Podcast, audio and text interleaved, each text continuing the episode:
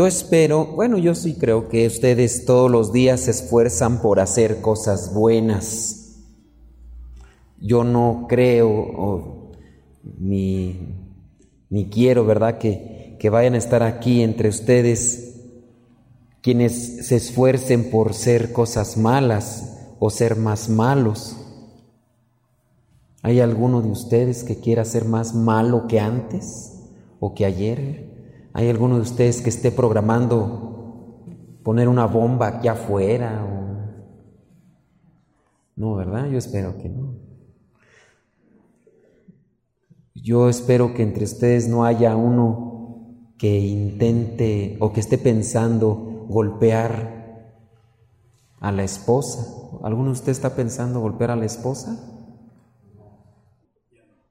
Ya no. Hay que irle,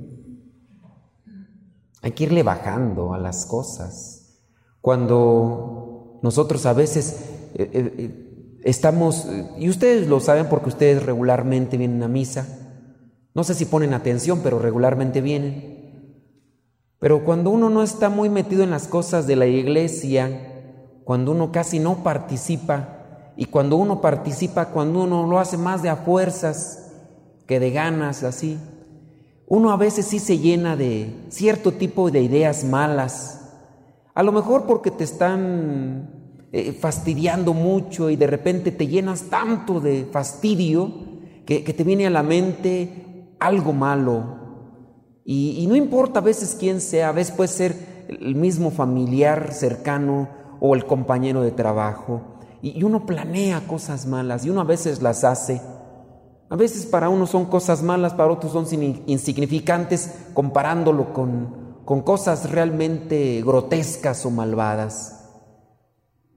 Cosas que uno a veces hace, por ejemplo, el destruirle eh, algo a, a la otra persona, puede ser mínimo, no sé, a veces hasta cortarle no sé, se me ocurre que le corten el tubo de, del agua que está ahí, córtale ahí para que se le, para que llame al plomero y para que, pues, por ahí creo escuché una persona que decía que algo así que sus vecinos le cortaban ahí la tubería del agua por coraje.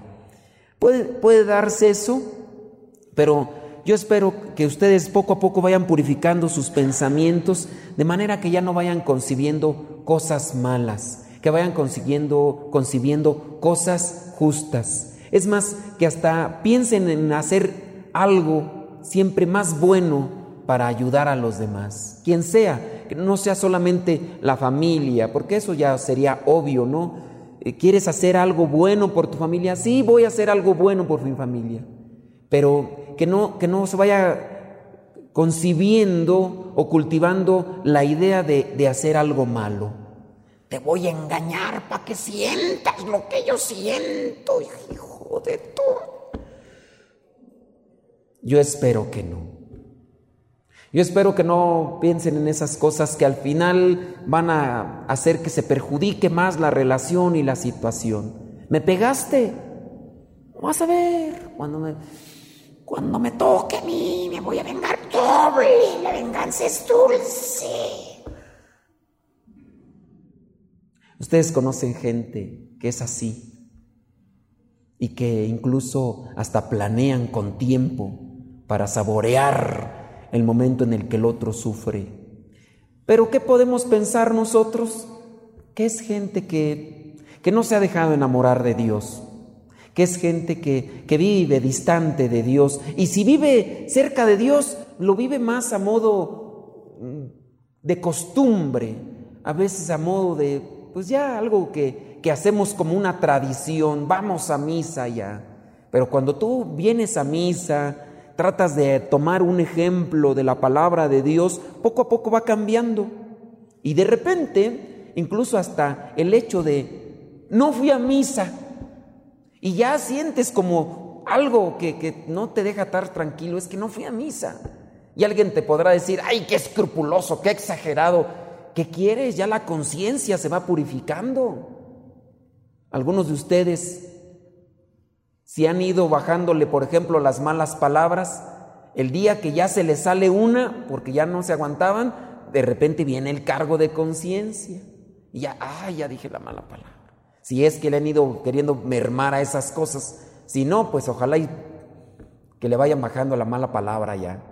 Pero cuando uno trata de hacer un, un cambio, pues nos va cuestionando algo y es la conciencia, es la voz de Dios. Y es algo progresivo, es algo que no nos damos cuenta, pero ya cuando lo estamos haciendo, percibimos que estamos de un lado que a lo mejor te están criticando por eso, porque ya estás cambiando el hecho de venir a misa, que antes no venías, el hecho de rezar, son críticas que uno a veces se acarrea.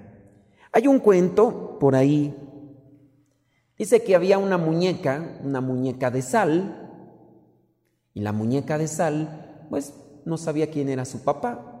Ya ven que en, los cuentos hablan las muñecas y los muñecos. Y esa muñeca dijo, ¿quién será mi papá? Se miraba la muñeca de sal. ¿De qué color son las muñecas de sal? Ay, ustedes no han visto ese cuento, ¿cómo? Blancas. ¿De qué color es la sal? Blanca. Ustedes no saben el cuento, pero entonces la muñeca de sal se miraba y decía, soy blanca. ¿Quién será mi papá? Y un día estaba ahí en la colina y miró allá arriba del cerro, miró algo blanco. ¿Qué era lo que había arriba del cerro blanco? Ay, ustedes son bien inteligentes. Y entonces la muñeca de sal comenzó a caminar y llegó hasta la colina y al cerro. Estaba lo blanco que era nieve. Le dijo, disculpe, ¿cómo se llama usted? Yo me llamo Nieve. Disculpe, ¿usted es familiar mío? Mm, no, no, no, no, no, no soy familiar tuyo. No sé, a lo mejor alguien más. ¿Usted ha visto algo más aquí que, color, que sea de color blanco? Pues eh, las nubes. Sube más arriba y pregúntale a las nubes. Las nubes son blancas. Y se subió lo más que pudo y las nubes chocaban con la punta de la montaña y estaban ahí las nubes y les preguntó, disculpe, me dicen que usted se llama nube, eh, ¿usted es algún familiar mío? Porque usted es blanca y yo soy blanco. No, no es blanca, es muñeca. Yo soy blanca y usted es blanco. Y le dijo la nube, no, no, no, no somos familiares. Y ya se puso triste y la montaña le dijo, no te preocupes, este, Mira, yo he visto otra cosa blanca, he visto espuma, pero en la playa. Pero la playa a veces es color verde, a veces es color azul, pero hay algo que se hace espuma y es blanco, pregúntale. ¿Y dónde está la playa? No, mira, pues vete por allá. Y empezó a caminar la muñeca de sal, llegó a la playa y efectivamente vio todo así como verde, azul. Y se acercó más y empezó a ver que la espuma y le preguntó, disculpe usted, ¿cómo se llama? Yo me llamo Mar. Disculpe, ¿usted es algún familiar mío? Disculpa, no te escucho. ¿Usted es algún familiar mío? No, disculpa, acércate un poquito más. Eh, ¿Usted es familiar mío? Ay, no estoy sordo. A ver, acércate un poquito más. Metió sus patitas, la muñeca de sal. ¿Y qué pasó? Se deshizo. Dice, hoy mis pies, dice, acércate un poquito más. Y se metió más. ¿Y qué pasó? Se volvió a des... Y se metió toda. Y la muñeca de sal le preguntó, dice, disculpe, ¿somos familiares? Dice, somos de lo mismo. ¿De dónde sale la sal? Del mar. Nos hace falta nosotros a veces introducirnos más con Dios para darnos cuenta de dónde venimos. Y uno en la medida en que uno se acerca más a Dios, uno se siente más en paz. Y ustedes lo han experimentado algunos en la oración, en el sacramento, cuando se han acercado algunos de ustedes a la confesión y después de una buena confesión, de esa que están así chille y chille, pero arrepentidos y llorando, después de la confesión, ¿cómo se van? ¿Se van llorando más? ¿Se van en paz? Bueno, algunos de ustedes. ¿eh? Se van en paz. ¿Y por qué se van en paz? Porque se han metido más con Dios. Y entonces, aunque a veces tengan sus dudas de, de, Dios y todo, pero ustedes sienten ese abrazo de Dios y se sienten uno con Dios. Y eso es lo que nos hace falta a muchos de nosotros, meternos más con Dios. Algunos lo han experimentado y a veces no entendemos. Tanto así que nos abraza Dios con su amor, con su misericordia y siento esa paz, ese regocijo, esa alegría. En la misma oración, cuando uno la hace así profundamente, apasionadamente, uno se siente tan en paz. Y lo hemos experimentado y decimos, ay Señor, ¿quién no habrá que hasta puede llorar de alegría? porque está experimentando esa, ese abrazo de Dios. Hace poquito me tocó confesar a, unos hombres de esos. Casi hombres no vienen a confesarse y menos en esas circunstancias. Yo miraba que el Señor con las lágrimas así le brotaban y confesando sus pecados. Dije, este es el bueno. De esos que lloran por sus pecados. Pues sí, le, le pregunté hace cuántos años que no se confiesa. Dijo, hace 15. No, pues me tardé mis dos horas. Pero da gusto ver como una persona. Y al final el Señor así. Dice, mira con qué paz me voy. Dije, eh, con, estos no cuesta que dure uno tanto, pero que se sienta. Pero nos hace falta meternos más con Dios. Y algo de esto trata la primera lectura. Vamos a la primera lectura, primera carta de Juan, capítulo 2, versículos del 29 hasta el versículo 6 del capítulo 3. Dice el versículo 29, ya que ustedes saben que Jesucristo es justo, deben saber también que todos los que hacen lo que es justo son de Dios. Lo justo, hacen lo bueno, esos son de Dios. Miren cuánto nos ama Dios el Padre, que se nos puede llamar hijos de Dios y lo somos. Por eso, los que son del mundo no nos conocen, pues no han conocido a Dios. Cuando uno comienza a conocer a Dios y se comienza a meter más a las cosas de Dios, más a la oración, más a los sacramentos, uno comienza también a hacer cosas buenas. Y en la medida que uno hace estas cosas, uno también se siente en paz. ¿Por qué? Porque nos estamos uniendo con Dios y viene esa paz. Dice el versículo 2, Queridos hermanos, ya somos hijos de Dios y aunque no se ve todavía lo que seremos después, sabemos que cuando Jesucristo aparezca seremos como Él, porque lo veremos tal como es. Algunos maestros espirituales, algunos padres, santos padres de la iglesia, llegan a decir, cuando, cuando tú te estás acercando a Dios, te estás haciendo uno con Dios, y estás probando un pedacito de cielo. Una persona que, por ejemplo, se dispone a venir a misa, se prepara y, canta y hace la oración con mucho amor, está comenzando a experimentar un pedacito de cielo. De ahí que a nosotros nos es tan importante disponernos. Vengo a la misa. No, trata de no distraerte Trata de poner atención en las, en las oraciones, en la lectura, cantar. No importa que cantes feo, ya cantamos todos, ya no se nota. el problema es cuando canta uno solo. si canta uno solo y canta feo, no, cantar todos. Hay misas que uno disfruta hasta estando acá. Yo disfruto a veces las misas cuando cantan todos, aunque cantemos feos, pero cantamos feo y todos cantando, ¡ay, qué regocijo! Yo solamente tengo una misa así como que la que guardo en mi corazón, una misa donde ah, casi la mayoría eran puras señoras, puras señoras, estaba casi lleno, una misa de, de difunto, de aniversario. Y, y les dije, señoras, no hay coro, échenme la mano, no se queden calladas. No, hombre, las señoras, era un, coro todo. Y, comenzamos la misa con aquel canto bonito de qué alegría cuando me dijeron, pero se escuchaba algo tan bonito, o sería que yo estaba bien sensible, yo no sé. Pero se escuchaba algo tan bonito que el, el canto de todas las personas que estaban.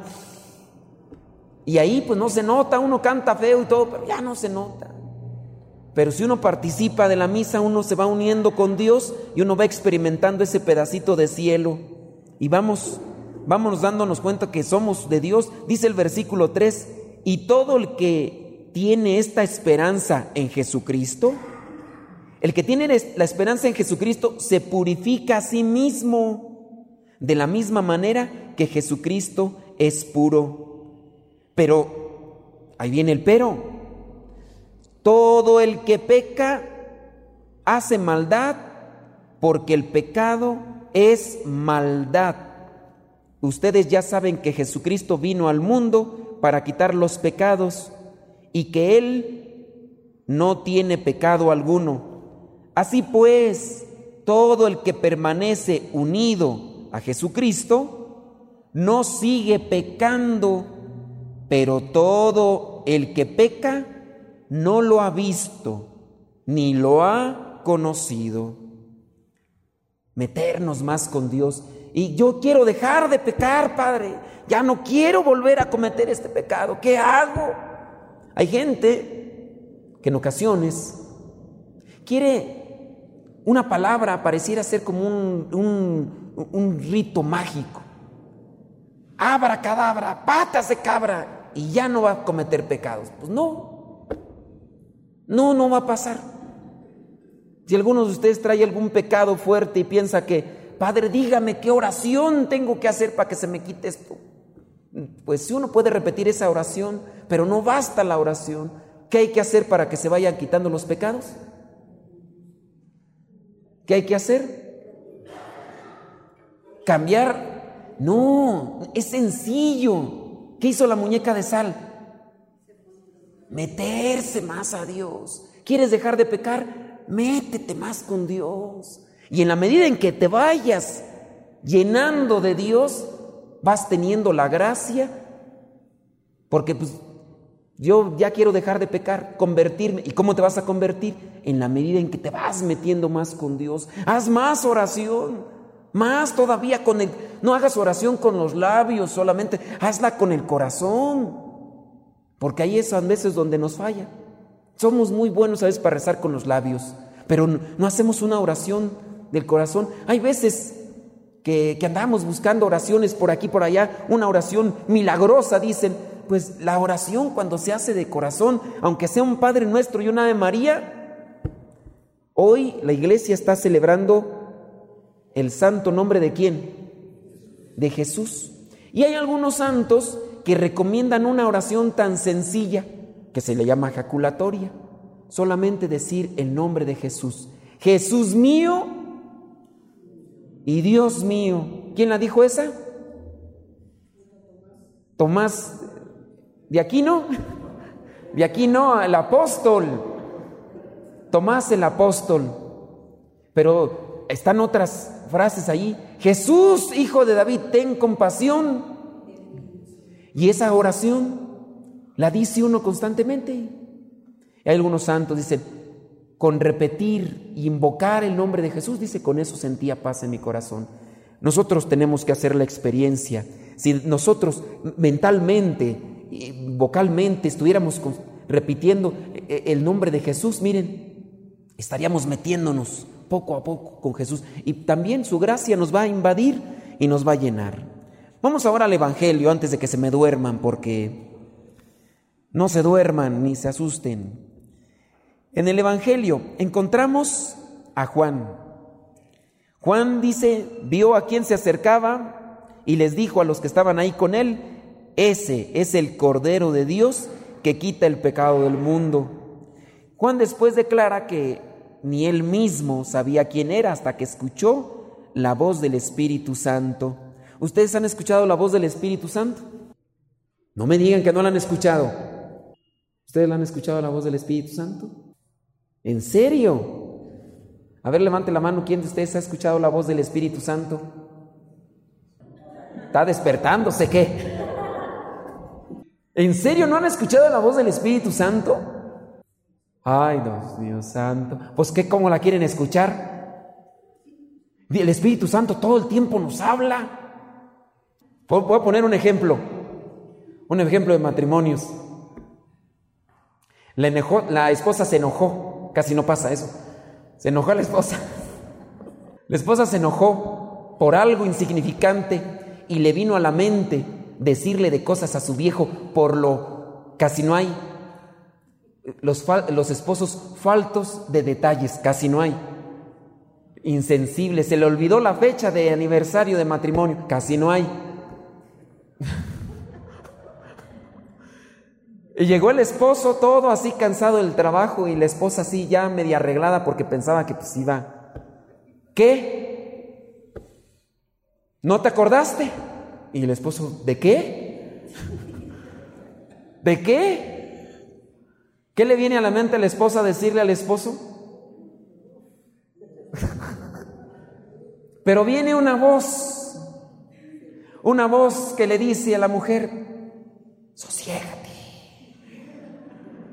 Son distraídos los hombres.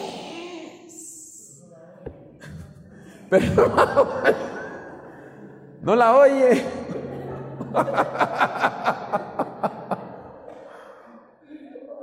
Ahorita testimonio, no, por favor. Es la voz del Espíritu Santo que nos está diciendo, espérate, calmantes montes, alicantes, pintos, pájaros cantores, sé paciente. Y a lo mejor también le hablará, porque ya le dijo algo la esposa al esposo, y a lo mejor el esposo ya vio a la esposa toda enojada así, y también al esposo ya se está enojando, y a lo mejor el esposo está pensando, qué exagerada, qué exagerada, y a lo mejor también quiere contestarle, pero le viene una voz al hombre, una voz interna, no te dejes. O sea, no es del Espíritu Santo. La voz del Espíritu Santo podrá decirle al esposo, sé paciente con ella, es mujer. Es mujer. No hagas iris, no hagas iris. Pero tampoco le hace caso. El Espíritu Santo nos habla, hermanos. Pero nosotros a veces queremos escuchar una voz, a veces como lo que aparece en la Biblia que dice que se escuchó una voz como en la transfiguración. Pero el Espíritu Santo constantemente nos habla y nos está diciendo, no veas eso, no, no te metas ahí, eso te perjudica. No, no le mandes mensaje, eso te... No. Y, un, y uno le hace caso. A veces no. Yo los invito a que nos acerquemos más a Dios, porque en la medida en que nos unimos más a Dios, uno escucha esa vocecita de la conciencia, y esa es la voz del Espíritu Santo que nos dice, hey, no lo hagas, o hazlo, es el momento, acércate más. ¿Por qué? Porque nos metemos más con Dios, y ahí Dios empieza a hablar. Juan el Bautista declara que yo ni yo lo conocía, pero Vino el Espíritu Santo y me dijo, este es. Y a su vez da a conocer a los demás quién es Jesús. Nosotros damos a conocer a los demás quién es Jesús, no por ver a la iglesia, no con nuestros actos. En la medida en que nosotros nos dejamos guiar por el Espíritu Santo, los demás se van a dar cuenta quién es Dios. Pero nos hace falta meternos más, meternos más. Si ya, si ya tú estás dentro de las cosas de Dios, métete más métete más. Va a llegar un momento en el que tú no te vas a dar cuenta y vas a estar haciendo aquellas cosas que ni siquiera programaste. Porque uno puede programar, inicia año, ya no voy a pecar, ya no voy a hacer esto, propósitos mentales. Pero si uno no se conecta con Dios, por ahí me platica un padre que en, algún momento él se metía a rezar el rosario tanto. Y en una ocasión fueron a difundir la revista. Y dice el padre que se puso muy nervioso. Porque pues, se puso nervioso. Entonces agarró la revista que nosotros tenemos, la de Inquietud Nueva, y iba saliendo la gente y le dijo el otro hermano, anúnciales la revista y se puso nervioso y levantó la revista y empezó, Dios te salve María, llena eres de gracia. Y se dio cuenta y ya la gente me da la revista. Y el Señor es, estoy rezando, ¿qué estoy haciendo? Ya de repente haces algo que otro hermano me platica. Él fue mi compañero de misión, de, mi misionero laico. Terminó su misión de dos años, se regresó a su casa Y estando en su casa, eh, se puso a estudiar y uno de los estudios que tomó fue eh, taller de computación. Dijo, pues aprendo computación para después trabajar en eso. Y un día le dijeron, te toca exponer, vas a exponer lo que, esto lo que vas a estudiar, ¿no? Y ya se puso ahí, estaba el pizarrón y acomodó. Y se metió tanto en el asunto que de repente dice, bueno hermanos, antes de comenzar, vamos a hacer una oración. Pero estaba en una escuela pública, iba a dar un taller, iba a dar una exposición de la computación y entonces ya se imaginarán todos los, todos los compañeros de la clase. Y empezó en el nombre del Padre, del Hijo, de así. Dice, te damos gracias, Señor. Y miraba qué jeta ponían los otros. Y ya de repente le vino a la mente, ya no estás dando cursos de Biblia, hermano. Y pues le cayó el 20 y le dio tanta vergüenza, pero al final les dijo, bueno, ustedes no lo saben, pero fui yo misionero. Y se le quedan a uno cosas que quieren. Ya cuando uno se mete tanto a las cosas de Dios, viene a fluir. Ojalá y que todos los días, qué bonito sería que el día de mañana, en vez de decir una mala palabra, ustedes digan, Dios te salve. Dios te bendiga, hermano. Qué bonito sería, ¿no? Que ustedes, los matrimonios, cuando se agarran el chongo, que casi no se agarran, digo, pero cuando se agarran el chongo, lejos de estarse ahí recordando a quién sabe quién, que se pusieran a rezar. A ver, vamos a ponernos a rezar antes de decirnos de dimes y diretes, vamos a ponernos a rezar. Digo, ojalá, pero esto puede ser posible. En la medida en que se metan más con Dios, se va cambiando el pensamiento. Romanos 12.2, ¿qué dice? Si quieres cambiar de manera de actuar, cambia tu manera de si quieres cambiar tu manera de actuar, cambia tu manera de pensar. Y eso va a ser posible en la medida en que nos adentremos más a Dios y vamos a comenzar a hacer las cosas justas sin darnos cuenta y vamos a darle a conocer a los demás. Si dejamos a los demás, vamos a darles a conocer quién es Dios en la medida que nosotros escuchemos esa voz del Espíritu Santo. Vamos a ponernos de pie para hacer nuestras preces, para pedirle también a Dios en este momento de oración que, que nos ilumine.